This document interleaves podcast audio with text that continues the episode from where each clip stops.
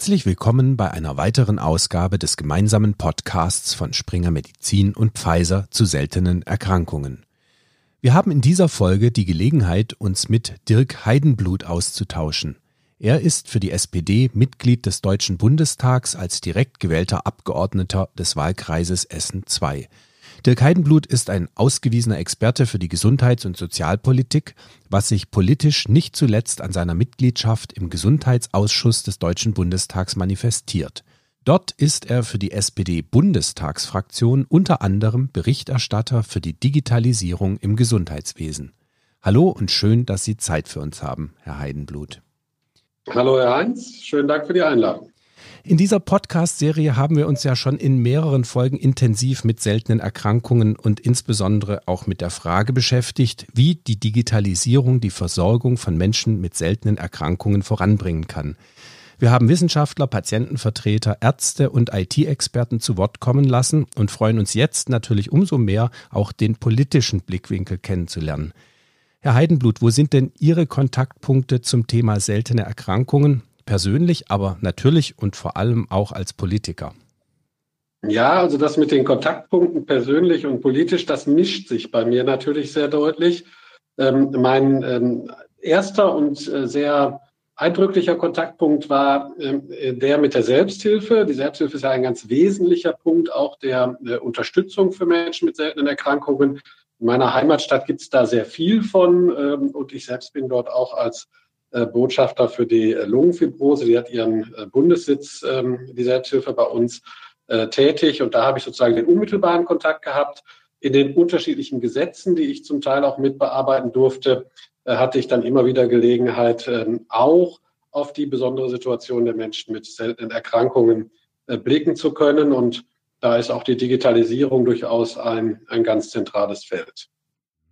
Seltene Erkrankungen werden ja leider immer noch häufig zu spät oder spät diagnostiziert. Die Patienten müssen oft eine regelrechte Odyssee durch unser Gesundheitswesen absolvieren, bevor sie endlich wissen, was mit ihnen los ist.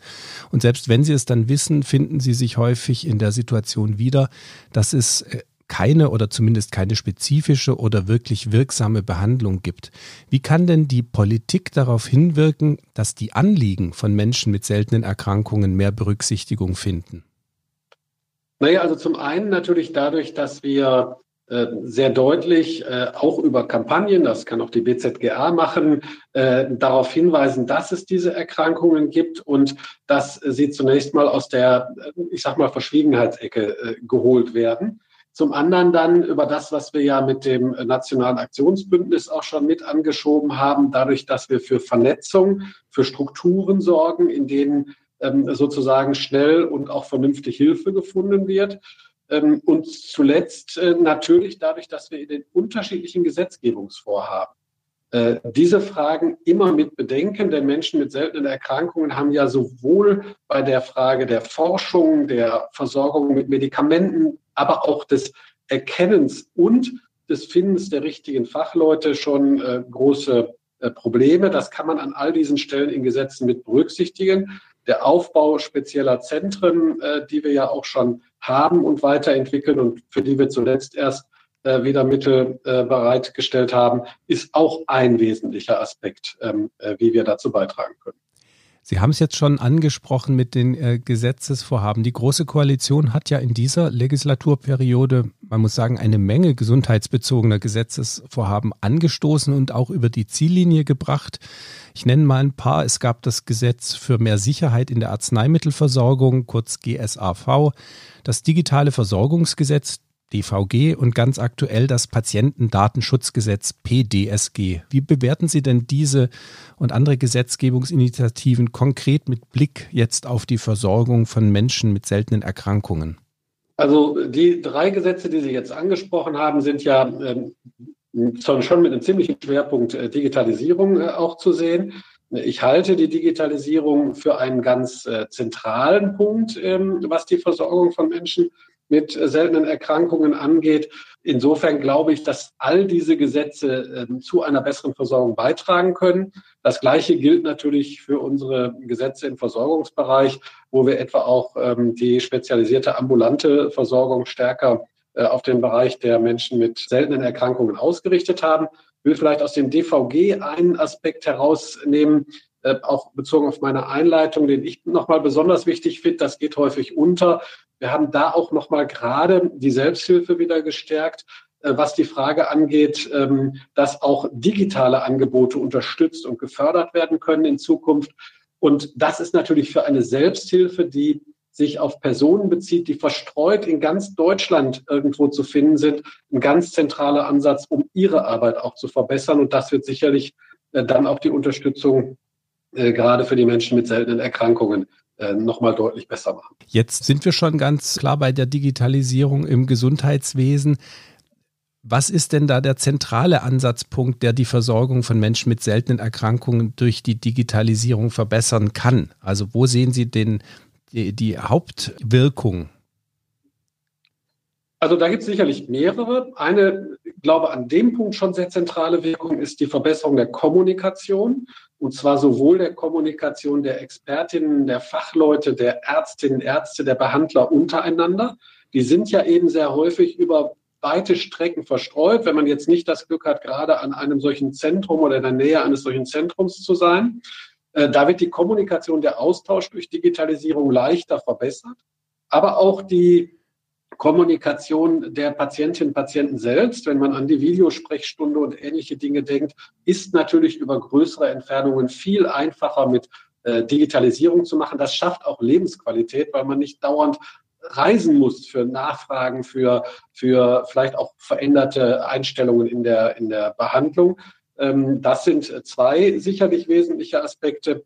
Bin mir aber auch ganz sicher, dass ähm, die äh, Behandlung selbst, die Forschung stark durch Digitalisierung vorangebracht wird. Die Daten können viel besser gebündelt und dann auch ausgewertet äh, werden und da wahrscheinlich zu schnelleren und besseren Hilfsmöglichkeiten nochmal führen.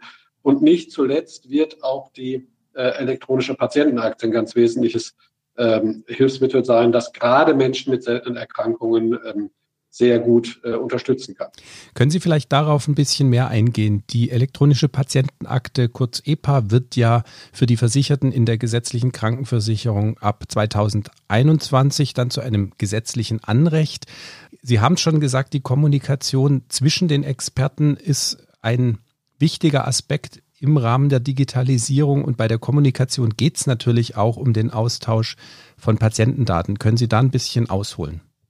Ja, das kann ich gerne machen. Also die elektronische Patientenakte ist ja leider eigentlich ein sozusagen schon lange laufendes äh, Projekt, das wir jetzt aber endlich zu einem positiven Ende führen. Da bin ich ganz sicher. 1.1.21 startet das, noch nicht mit all den Funktionen, die man sich vielleicht wünschen würde, aber es wird eben so sein, dass Ärztinnen und Ärzte, aber auch die Kliniken, äh, all die, die an das System angeschlossen sind, sozusagen im Interesse der Patientinnen und Patienten in dieser Patientenakte die Informationen über Behandlung, Behandlungsverlauf, vom Arztbrief über nötige Röntgenunterlagen, über äh, aber auch äh, Auswertungen, die ähm, aus, äh, was weiß ich, Blutuntersuchungen oder ähnlichem kommen, ähm, werden dort gesammelt werden können. Sie sind für den Patienten, für die Patientin an einer Stelle verfügbar und sie sind damit aber auch für den Behandlungsprozess und zwar im Zweifel wenn ich das möchte. Das ist im Datenschutz immer ganz wichtig. Keine dieser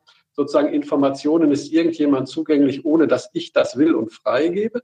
Aber wenn ich das möchte, ist sie für meine Behandlung jeder Behandlerin, jedem Behandler dann zugänglich zu machen und ich erspare mir Doppelwege, Doppeluntersuchungen. Ähm, ich erspare mir, dass ich an irgendeiner Stelle auf einmal bin und ähm, gerade das, was zu meinem Krankheitsbild wichtig ist, auf einmal dann doch nicht verfügbar ist. All das kann in der Patientenakte gesammelt werden und wird dort gesammelt.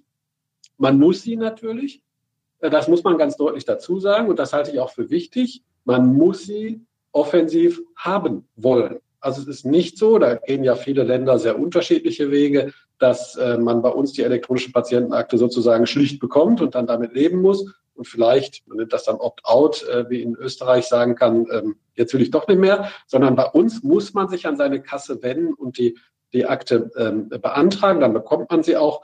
Ähm, und da bin ich mir ganz sicher, das wird sozusagen die Bündelung der Kommunikation sein. Das wird den Behandlungsprozess auch für die Patienten, für die Angehörigen, für alle Beteiligten dann am Ende einfacher und besser strukturiert machen. Ähm, und das kommt gerade auch bei den Menschen mit seltenen Erkrankungen, vergleichbar vielleicht auch wie bei Menschen mit chronischen Erkrankungen, ähm, kommt das ähm, äh, ganz sicher äh, dem Behandlungsprozess extrem zugute. Haben Sie denn den Eindruck, dass die Kenntnis über die Vorteile der elektronischen Patientenakte für den einzelnen Patienten jetzt gesamthaft schon ausreichend bekannt sind für die Menschen in Deutschland? Also für die Gesamtheit glaube ich nicht. Aus meinen persönlichen Gesprächen äh, mit Menschen äh, mit äh, seltenen Erkrankungen oder mit Menschen, die auch aus anderen Gründen vielleicht häufiger mit ärztlichen Fragen zu tun haben, glaube ich, dass da sogar eher ein Druck ist, ich will sowas jetzt und dass, dass da manche vielleicht schon weiter sind, als wir das jetzt gerade machen, tatsächlich in der Politik, was, was Kenntnis oder Erwartungshaltung angeht.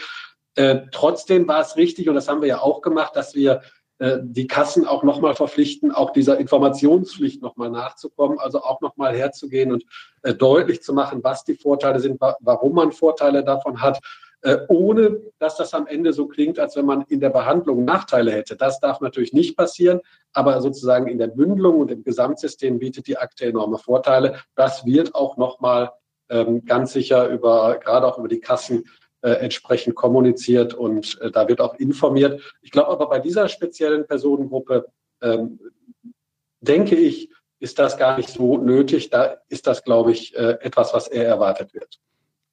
Jetzt geht die Bundesregierung ins letzte Jahr dieser Legislaturperiode. Was ist denn gesundheitspolitisch bis zur Bundestagswahl noch zu erwarten? Also viel. Das kann ich, glaube ich, unumwunden sagen. Sie werden ja, wenn Sie die bisherigen Jahre sich anschauen, feststellen, dass der Gesundheitsbereich äh, schon zu denen gehört, der äh, enorm fleißig ist, was äh, Gesetze angeht. Jetzt sind wir durch Corona natürlich noch mal in besonderer Form gefordert. Da ist ja auch viel passiert.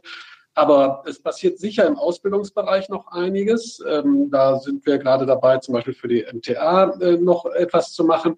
Es äh, müssen noch äh, Dinge aus der Pflege dringend umgesetzt werden, auch was die Frage ähm, Pflegepersonal äh, angeht, aber auch Eigenanteile für Menschen, die äh, Pflegebedürftige äh, haben oder für die Pflegebedürftigen selbst. Ähm, es wird, da bin ich mir ganz sicher, weil wir den Bereich Telemedizin uns auch noch mal genauer angucken müssen, auch noch was im Bereich Digitalisierung passieren. Ähm, äh, insgesamt bei den Versorgungsstrukturen, auch da ist ja bereits ein großes Gesetzesvorhaben auf dem Weg und ähm, wir schauen auch nochmal auf die Apotheken vor Ort, ähm, die wir ja nun stärken und sichern wollen. Auch das Gesetzesvorhaben ist ja bereits ähm, auf dem Weg. Also da wird noch eine Menge passieren. Ich bin mir sicher, ich sage das mal so lax, bis zur letzten Minute der Legislatur werden wir noch an Gesetzen im Gesundheitsbereich arbeiten. Es ist, glaube ich, sehr schön, dass da sehr viel vorangeht in diesem Sektor. Ganz herzlichen Dank, Herr Heidenblut, für diese gesundheits- und digitalpolitischen Schlaglichter auf das Thema der Versorgung von Patienten mit seltenen Erkrankungen. Vielen Dank Ihnen. Ich danke auch. Und damit, liebe Hörerinnen und Hörer, sind wir schon am Ende dieser Folge angekommen. Vielen Dank für Ihr Interesse an diesem Podcast und falls Sie es noch nicht getan haben, auch die anderen Folgen unserer Serie zu seltenen Erkrankungen und zur Digitalisierung sind sicher Ihre Aufmerksamkeit wert. Hören Sie doch mal rein.